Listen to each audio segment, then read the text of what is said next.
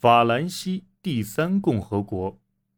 法兰西第三共和国建立时，正值法国战败，屈辱的将阿尔萨斯、洛林割让给德国之际，法国国内在君主主义者、共和党人及社会主义者的纷争中四分五裂，社会方面也同样纷繁复杂，充斥着与工业革命相关的气息。这一时期，法国内部矛盾重重，但却是一段和平时期。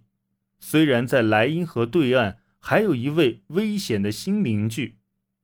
一八七零年，德意志打败法国后，法兰西第三共和国成立，阿道夫·蒂耶尔成为共和国首任总统。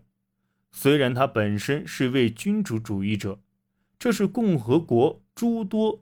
自相矛盾之处的一例，在一八七一年的选举中，参加会议的六百四十五人中有四百人是君主主义者，但是法国有一支顽固的左翼代表团。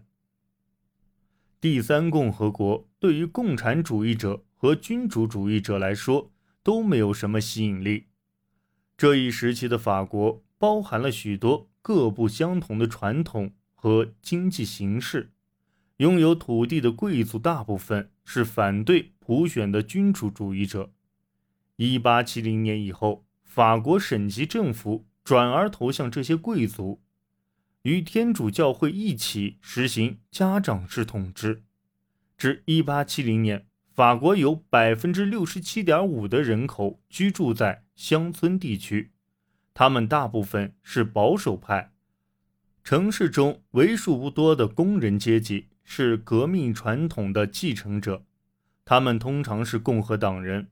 富裕的中产阶级或者叫拥有爵位的银行家，在拿破仑三世统治时期获得了不少权利。1870年至1900年间，随着法国工业化程度的不断加深，他们的人数也不断增长。共和党人支持激进主义，信赖公民权利和个人责任，拒绝接受阶级斗争的思想。理性主义和世俗主义是共和党人的核心思想。他们强烈反对教权，与19世纪的许多人一样，对进步充满信心。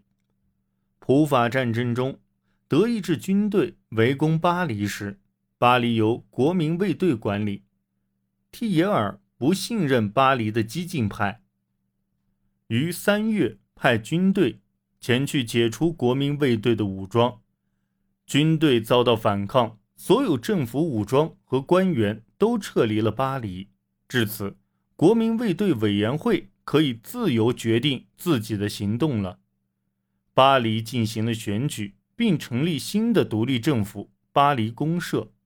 眼见自己的权威受到挑战，自己的首都都落入革命政府手中，蒂耶尔于1871年5月再次派遣更多的军队前去镇压公社。在随后发生的大范围阶级斗争中，两万人丧生，公社社员最终被打败。这次可怕的流血事件令法国左翼随后多年不被信任。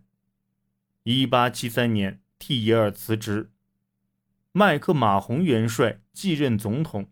他承诺要建设一个道德的天主教社会。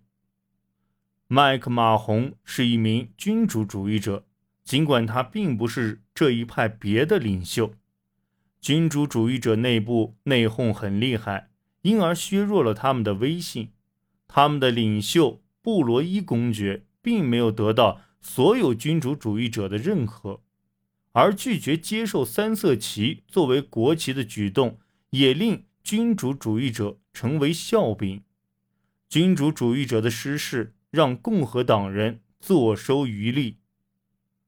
一八七六年的选举中，共和党通过普选赢得了三分之二的代表席位，随后与麦克马洪展开权力斗争。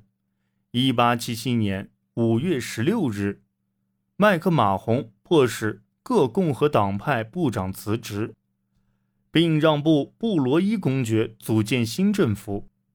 共和党大会拒绝与公爵合作，因而进行了新一轮的选举，结果共和党人获胜。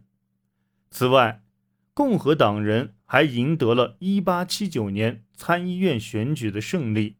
随后，麦克马洪辞职，共和党人诺勒·格雷维继任总统。共和党的目标是建立一个新法国。法国大革命中谱写的《马赛曲》被选作国歌。1881年，政府宣布保障新闻和集会自由。一八八二年及一八八四年，市长和地方议会由选举产生，贵族的统治地位被打破。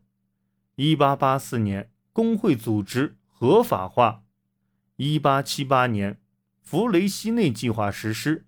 这一雄心勃勃的计划旨在建设贯通全法国的交通运输系统，铁路、港口、运河的浩大工程。纷纷展开。教育对于共和党来说至关重要，他们希望用理性、科学的教育来代替传统的教会教育。朱尔费里对教育进行了广泛改革，使教育所面向的范围更广、更世俗化。一八八二年，实行免费初等义务教育，国立女子中学成立，大学。也摆脱了宗教的影响。为保护农民利益，政府对外贸易征收关税。共和党人很明智，他们没有急于收回阿尔萨斯、洛林，而致力于在非洲和东南亚建立自己的帝国。右翼因1877年5月16日的事件受到重创，主要的反对声音来自左翼。但他们在巴黎公社遭到的血腥镇压后失去了威信，工会组织还不足以形成牢固的基础，社会主义者中党派分裂，因此在整个19世纪90年代，共和党的统治相对来说比较稳固。对共和党政权的最大冲击来自巴拿马运河丑闻，1892年。业已破产的原巴拿马运河公司被爆出，当初为了取得修建运河的权利，曾贿赂许多右翼政客的丑闻。由于当时反对派示弱，他们没能好好利用这一事件，将共和党赶下台。一八九四年，法国军队中一名叫德雷福斯的上尉军官被判犯有间谍罪。尽管有许多证据表明他是无辜的，但军队拒绝重审此案。后来又有消息指，证明德雷福斯有罪的那些文件都是捏造的。作家埃米尔·佐拉写了一封名为《我控诉》的公开信，指责政府和军队有反犹太倾向且腐败无能。德雷福斯事件使法国产生了严重分化。右翼支持军队，而左翼则对军队僵化的宗教偏执和腐败感感到气愤。共和运动产生了分歧，德雷福斯最终被宣布无罪释放，并于1906年恢复原职。左翼的力量在德雷福斯事件中得以壮大，共和党则分裂为左派和右派。1902年。一个新的左倾内阁上任，同时工会力量增强。在二十世纪头十年，重大罢工事件频发。一九零六年至一九零九年，克列蒙郡政府派军队镇压罢工，并逮捕工会领袖。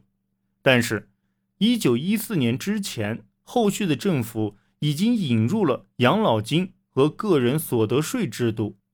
向实现激进计划迈出了一步。十九世纪九十年代后，工业发展取得了重大进步，但法国许多地区仍是乡村。法国的帝国梦降格为收复阿尔萨斯、洛林，但他却弱到连这点都做不到。